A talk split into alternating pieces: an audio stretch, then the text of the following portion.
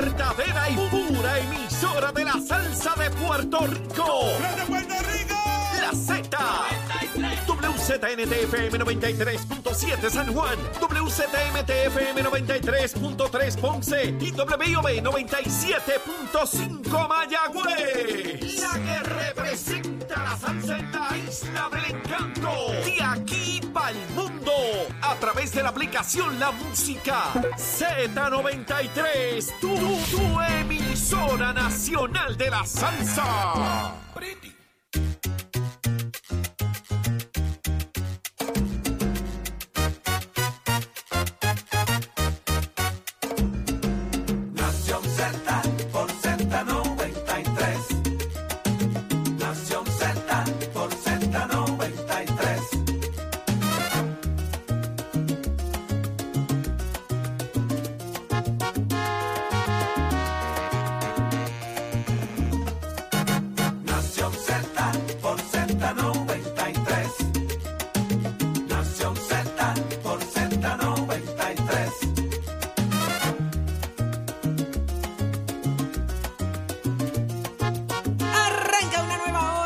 Nación Z por Z93, 93.7 en San Juan, 93.3 en Ponce y 97.5 en Mayagüez. Todo Puerto Rico cubierto del mejor análisis. La buena información, Saudi Rivera es quien te habla junto a Jorge Suárez, Eddie López en recuperación del Día Nacional de la Salsa. Esto fue a solo horas, a solo Solo horas. que- como que la recuperación es mía solamente. Me la adjudicaste a mí. También, eh, bueno, en algún lugar estabas que debes estar recuperando, porque no has soltado la botella de agua, está seco, tiene el radiador quemado. ¿En qué parte del mundo se te rompió el radiador? Solamente lo sabes tú. Jorge, ¿y tú? ¿Tú estás tranquilito? Yo estoy tratando de que la Ah, voz esté mira, inside, esto, mira. ¿verdad? Con la agüita en mano, porque pues era el sol, era el sol. Era el sol. Sí, el sol. Va a ser rubio encendido, encendido. Pero en El esta nueva sol. hora, muchas cosas para discutir con usted y usted se entere. Así que venimos con muchas cosas. Viene por ahí Denis Márquez, el representante del Partido Independentista puertorriqueño, y viene un análisis completo. Dicen que arrestan a Donald Trump mañana, Ay, por la mañana. Llena tu casa. ¿Qué le algo. pasó a Donald Trump? Yo estoy como perdida ahí. Pero es él, él mismo diciendo me van a arrestar, salgan a la calle. Salgan a, a pelear por mí, salgan a pro- está llamando a defenderme. los white boys de nuevo, cuidado. Cuidado que no se le es- vaya la es mano. el peligro ahora mismo, el asunto de que hayan estos rallies este, con eh, concentraciones de personas armadas este, y que irrumpan en, en, en algún tipo como pasó en el Capitolio el- el, locura. 6 de enero. Así que, Una locura, pero mientras tanto, levántate que el despertador te está velando y te agarra el tapón. Estaba preocupada, si no lo decías, te iba a decir, estás fallando en lo fácil. Así que despiértate, Recuperación, despiértate. recuperación. Así que estamos listos en esta hora que apenas comienza. Mucha información, la que a ti te gusta y al estilo que te gusta. Pero ¿qué está pasando en Puerto Rico y el mundo? Lo sabe Pacheco. Adelante. Buenos días Puerto Rico, soy Emanuel Pacheco Rivera informando para Nación Z en los titulares.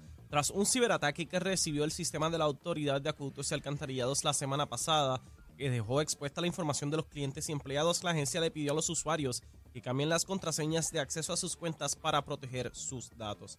En otras noticias, la fase de restauración de los históricos mosaicos en el interior de la cúpula del Capitolio, así como la limpieza, sellado y reparación del domo interior y exterior, que incluye mejoras a la infraestructura, debe culminar en los próximos meses luego de una inversión cercana a los 5 millones de dólares.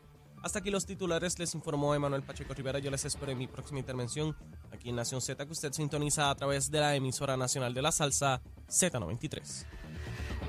Noticias, controversias y análisis. Porque la fiscalización y el análisis de lo que ocurre en y fuera de Puerto Rico comienza aquí, en Nación Z. Nación Z por, por Z93.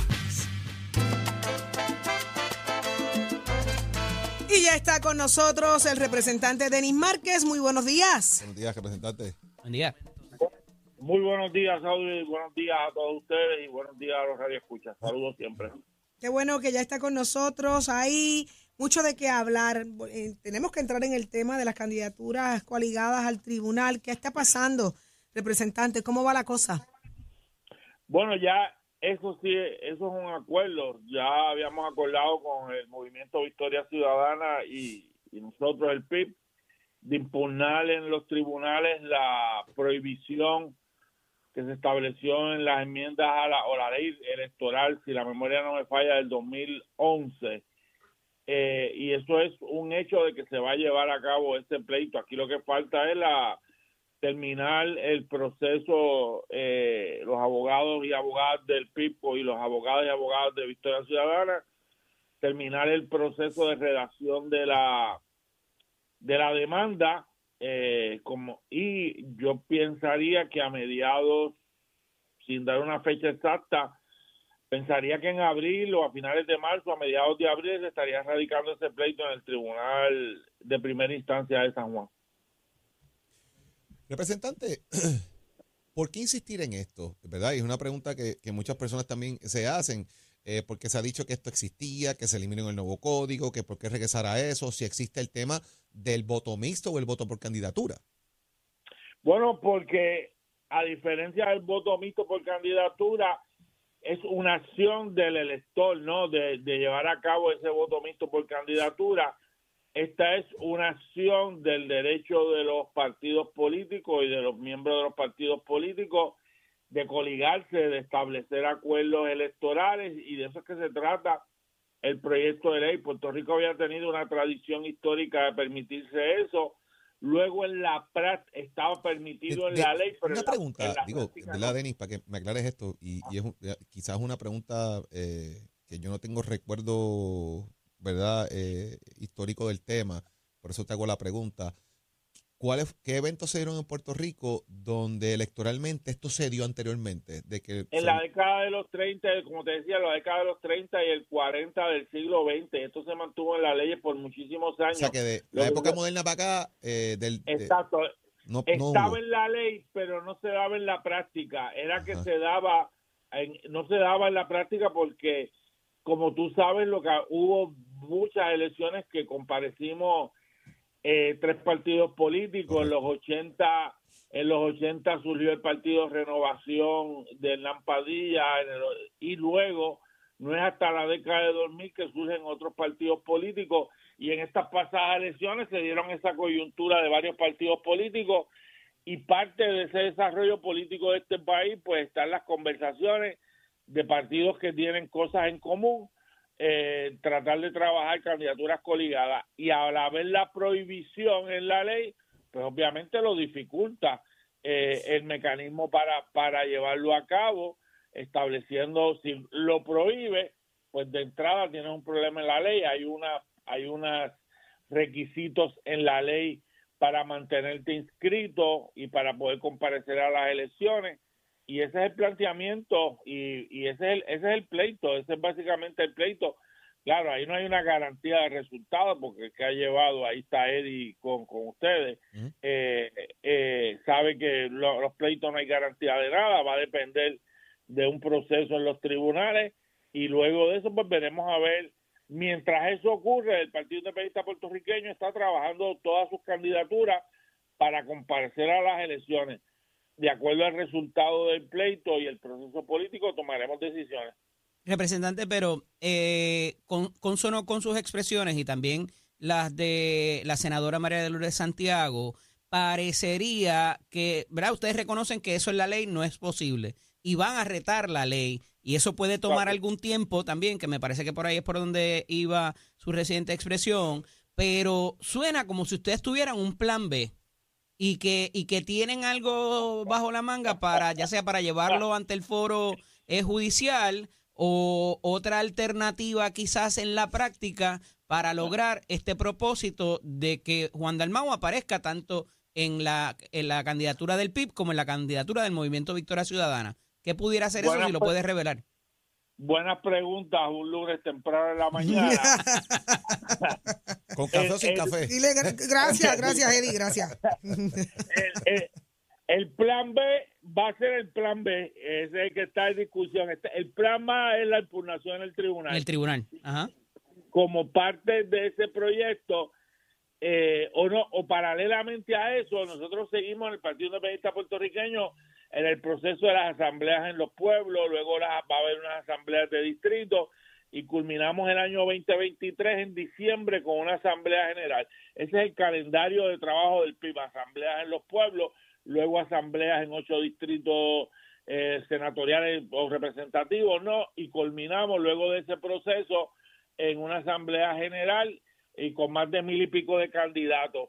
Y esas asambleas no- están, eh, está yendo la gente, porque ayer trasciende de que una de las del Movimiento Victoria Ciudadana habían menos de 300 personas. En el caso de ustedes, ¿están siendo más? Ah, bueno, ¿Hay pues, más bueno, personas? Nosotros, nosotros ya empezamos con un encuentro eh, de mujeres que si vieron el periódico El Nuevo Día, vieron a ver que había, había cientos de compañeras que eran delegadas que estaban haciendo un trabajo particularmente para el desarrollo del programa del partido.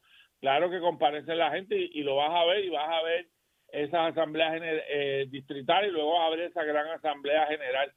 ¿Qué va a pasar? Que es tu pregunta.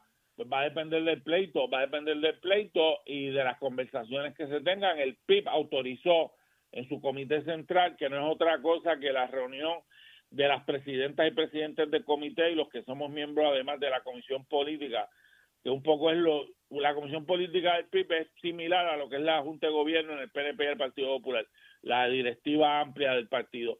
Esa conjunción de presidentas de comité con comisión política es lo que se llama el comité central y se autorizó expresamente a llevar a cabo conversaciones con el movimiento Victoria Ciudadana a cargo del compañero Juan Dalmau. Y hasta ahí llega el abuelo de Micaela en términos de lo que puede decir. El abuelo de Micaela. O sea, que está yendo la gente masivamente a las asambleas. Claro, claro. Eh, digo, no, la, no, espérate, no han- ya empezamos con lo de las mujeres. Ahora vamos a empezar como parte del calendario eh, en cada uno de los pueblos de Puerto Rico en los próximos meses. Y para agosto, septiembre se llevan a cabo las de distrito. Y en diciembre, como les dije, a mediados de diciembre, creo que el 11, si no me falla la memoria, la Asamblea General que se anunciará públicamente. Y esas asambleas son coaligadas también. No, estas asambleas en esta etapa son asambleas del Partido Independentista O Puertorriqueño. sea, que no hay nadie, no hay liderato que esté cruzando. O sea, Denis Márquez no, no, está yendo a una actividad de Victoria Ciudadana, ni por no, decir no. algo, Manuel Natal está yendo a una actividad del Ni Partido Carmen Independentista. Yulín, ni Carmen Yulín. No, no, no, Carmen. o Carmen Yulín, pregúntenle a otra gente. No, pero supuestamente. Pero no le van a abrir los brazos a Carmen mañana- Yulín. Mañana y que ella anuncia cuál es su futuro político. Y si dice que va para allá y que es de las coaligadas. Bueno, espérate. Una cosa, el Partido Independentista Jueves, jueves. Puertorriqueño Ah, es un partido que la componen gente que somos independentistas. Hemos tomado la decisión de que con el Partido Movimiento Victoria Ciudadana, que tiene algunas cosas en común con el PIB, como querer romper con el bipartidismo, transformar el gobierno de Puerto Rico, el proceso de escolarización, estamos dispuestos a llegar a unos acuerdos eh, políticos. Eso es lo que yo te puedo decir. Si Pero entonces- la- eh, que- pero si Carmen Yulín, que ha sido tan, tan abierta en sus pensamientos y criterios, incluso con el mismo Partido Popular, y quiere ser parte de Victoria Ciudadana, eso soy yo, ¿verdad? Acá. Y no, Joder, no sería, Digo, parte, sería, sería Joder. parte de A la eso, coalición. a eso se lo complico porque ah, ya, queda claro quién va para la gobernación y quién va para la alcaldía de San Juan, pero la comisaría residente como que no está tan claro, representante. ¿Pudiera En ser esa la figura? En su momento, no, la, fi- la figura del Partido Independentista Puertorriqueño, la comisaría residente en Washington, en su momento se anunciará Ah, ya hay alguien, ya hay alguien entonces. Este, y como parte de ese proceso de discusión. Pero Carmen interna- Yulín no es. Eh, eh, es que Carmen Yulín no es miembro del Partido Me pone Independentista nervioso, representante, cada vez que le menciono a Yulín. ¿Que yo qué? Se me pone, me pone como que, como que tenso. Se me No, pone tenso, tenso. no, yo- No yo quiere a estoy Carmen. Yulín. No, yo le digo lo que hay. Yo tengo un Pero la quiere o no la quiere, Denis Márquez. No, la cuestión, no, yo quiero mucho a mi mamá. Este, este, yo, le, yo le tengo. Ok, no hay coligación con. Carmen Yulín, Adjudicado. no. Adjudicado. Adjudicado. Ay, Representante, tengo- antes de que se vaya, la procuradora de la mujer está colgada. Ah, no sé, no, no, no sé, estuve viendo parte de la vista. A mí me parece que es absurdo que un puesto que por diseño de ley y propuesta de ley, que es un ente fiscalizador, eh, la gente del PNP pretenda que le responda al gobierno y que sea un miembro más del gabinete. Es un absurdo, es un absurdo lo que ellos plantean, pero me parece que por ahí es que van. la quieren quieren que sea una procuradora que vaya a las asambleas del partido, que sea funcionaria de Baje la palma. Tú sabes, ya, eso no es la procuradora de la mujer que quien fiscaliza es al gobierno y a los partidos políticos y a todo el mundo en general. Ahí está. Denis Márquez, muchísimas gracias por estar con Vamos, nosotros en. Nación Z. y abrazo a su mamá también, abrazo a su mamá. Y a Micaela. Y a Micaela. Y a Micaela. Mándele un abrazo a Yulín también, ¿por qué no? Ay, a Carmen Yulín no hay. Saludos, A Yulín que no. tengan buen día. Buen día. Vamos al análisis del día. día. Aquí te informamos y analizamos la noticia. Nación Z por, por, por Z93. Este segmento es traído a ustedes por Caguas Expressway, donde menos le cuesta un Ford. Damos paso al segmento del análisis del día. Como todos los lunes está con nosotros el expresidente del Senado y exsecretario de Estado, Kenneth Davidson McClintock y Hernández. Buenos días, Kenneth. Muy buenos días y unas palabras de condolencia por la muerte de Marisol Malaret y la de Francisco Rodón, que es un pintor que no hemos apreciado en Puerto Rico tanto como debiéramos apreciar. También está con nosotros el senador y profesor por el Movimiento de Victoria Ciudadana, Rafael Bernabe. Buenos días, profesor y senador.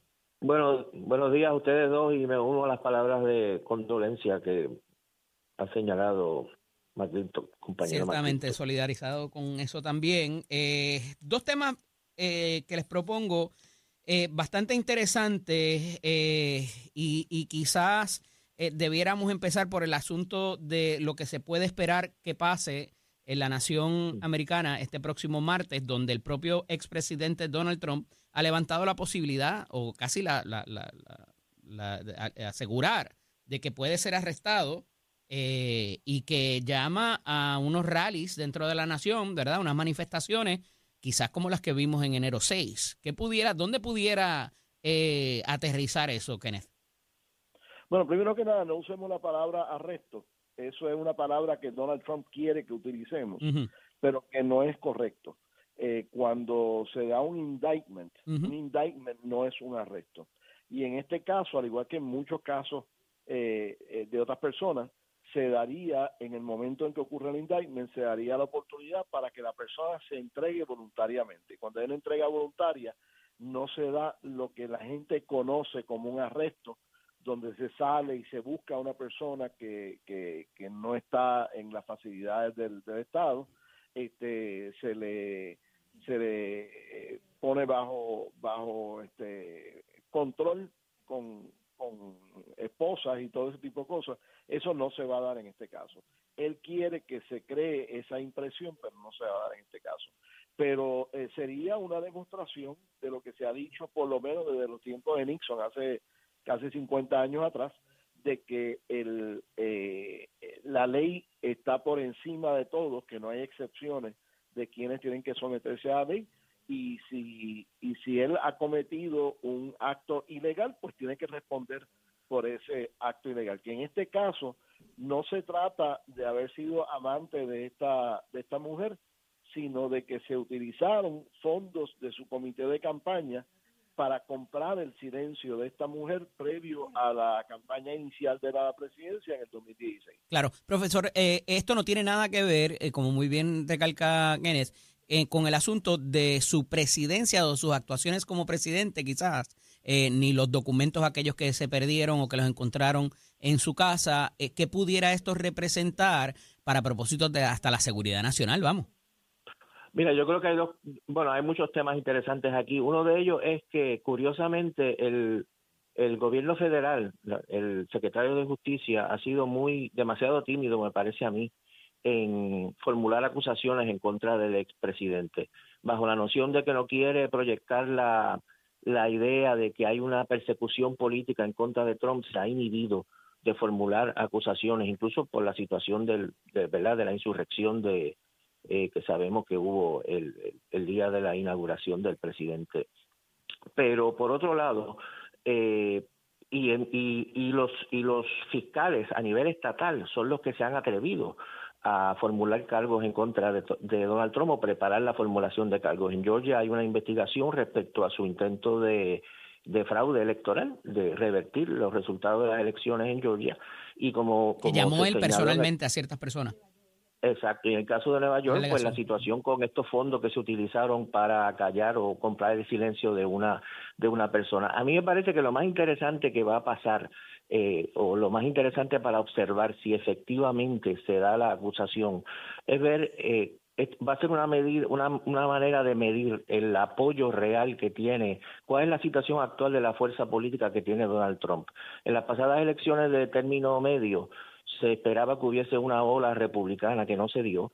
Los candidatos que apoyó Trump, muchos de ellos no fueron electos. Y va a ser interesante ver si se acusa a Trump con todas las cosas desagradables que van a, sal- a salir en ese juicio, cuántos del Partido Republicano van a seguir apegados a la figura de Trump y cuántos van a empezar a despegarse de la figura de Trump. Es decir, si ver si ya llegó el momento en que Trump es más un problema que un asset para el Partido eh, Republicano.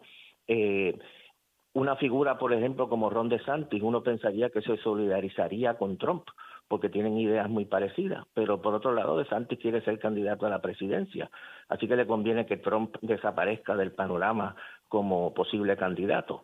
Así que va a ser interesante ver cómo el liderato republicano, que ha estado tan apegado Seguro. a Trump en los últimos años, reacciona a esta situación y cuáles eh, siguen amarrados a él y cuáles, em- cuáles empiezan Claro. a distanciarse de él. Kenneth, por otra parte, tenemos el asunto de eh, la energía eléctrica. eh, hace, qué sé yo, 20 años, como, como poco, eh, teníamos, eh, nos burlábamos nosotros del sistema eléctrico en la República Dominicana por las deficiencias que tenía. Y ahora, como en muchos otros renglones, nos han pasado por el lado a, a velocidad, eh, ¿verdad? Eh, bastante fantástica. Eh, tienen un 24% de la energía eh, eh, generada por fotovoltaica y eólica y van de cara a lo que se llama la descarbonización, o sea, no utilizar la- lo- los combustibles fósiles este, para el 2050 por completo. Nosotros estamos, yo creo que no llegamos al 10% todavía en ese en esos indicios. ¿Qué nos dice esto? ¿Qué estamos haciendo? ¿Qué debería qué no estamos haciendo? ¿Qué deberíamos estar haciendo? Bueno, primero, al ver que sale esta noticia de la República Dominicana, pues me gusta porque demuestra que... Digo, el titular es que se van a ahorrar 2 mil millones de dólares en esto, by the way, en- y en Sí, eficiencia.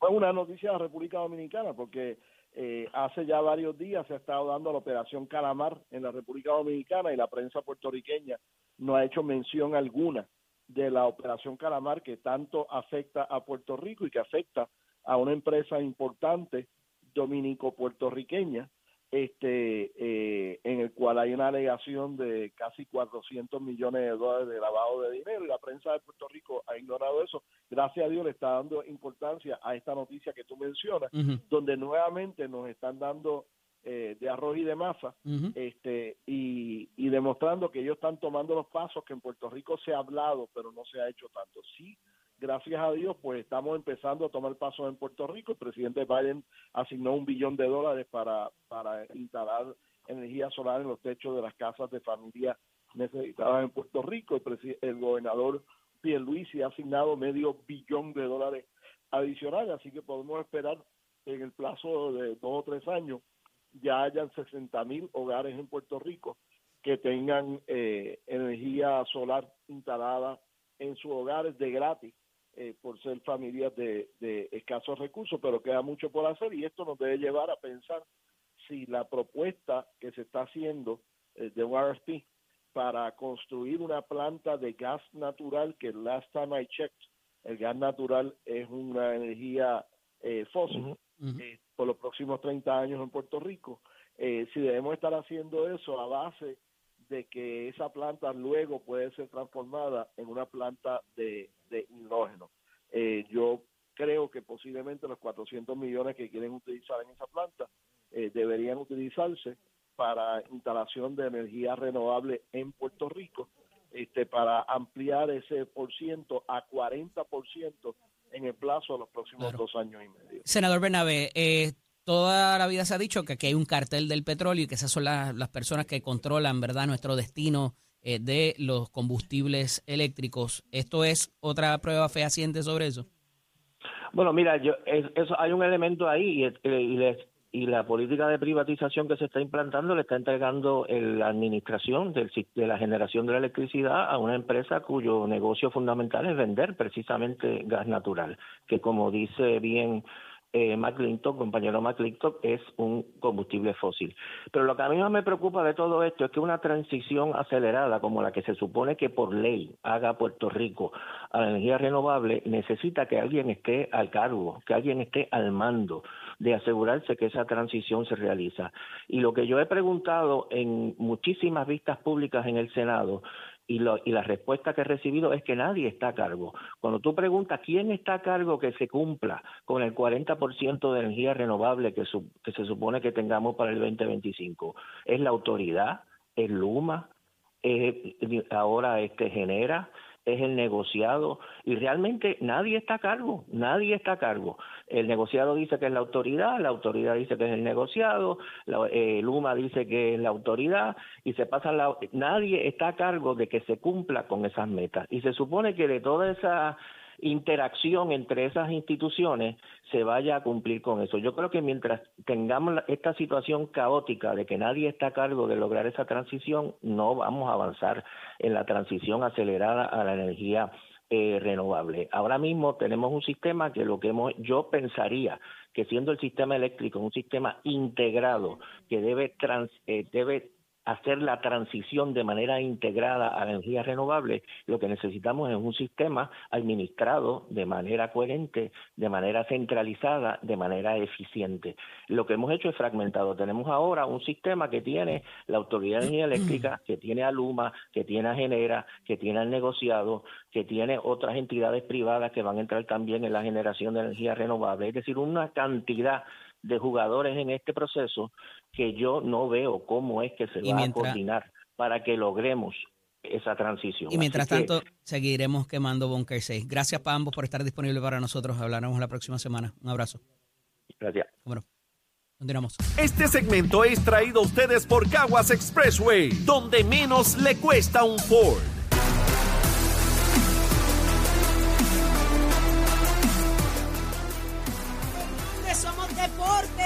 Los datos. Vamos arriba, vamos arriba, vamos arriba, señoras y señores, que siempre honrando el mes internacional de la mujer este mes de marzo. Óigame, tenemos unas puiles puertorriqueñas a nivel del boxeo aficionado. Stephanie Piñeiro, Cristal Rosado y Agislán Lozada poncharon este fin de semana sus boletos a los octavos de final del Campeonato Mundial de Boxeo Femenino en sus respectivas divisiones. Así lo lee el comunicado de prensa en la jornada dominical en horas de Puerto Rico. Rosado derrotó por decisión unánime a la húngara Petra Macei en un pleito de la división peso mosca, mientras que Lozada superó a la china Si Chun Su por decisión dividida. Por su parte, en la jornada del sábado un choque de peso vuelta, Piñeiro salió airosa ante la de Singapur Lee Dai Walden. Así que la- las boricuas están dejándosela caer y de qué manera estemos pendientes a su actuación final en este gran evento de boxeo femenino. Nuestra fémina dándolo todo por el Toyota Center aquí en Nación Z. Somos deporte con los pisos de Mestre Cole que te informa que estamos en el proceso de matrícula para nuestras clases que comienzan en mayo. ¿A usted le gusta la mecánica automotriz, la mecánica racing, la mecánica marina, la mecánica diésel, la mecánica de motora? Dese una vueltita por Mestre College en cualquiera de nuestros recintos en Vega Baja, Bayamón, Caguas, Mayagüez y Ponce. 787-238-9494, 787-238-9494, ese numerito a llamar. Que tengan buen día. Oiga, chero, give it up, my friend. Próximo. No te despegues de Nación Z. Próximo. Lo próximo es Luis de Jesús, el presidente de la UIA. ¿Qué está pasando en la Autoridad de Acueducto y Alcantarillado? La cosa está caliente y te enteras aquí en Nación Z.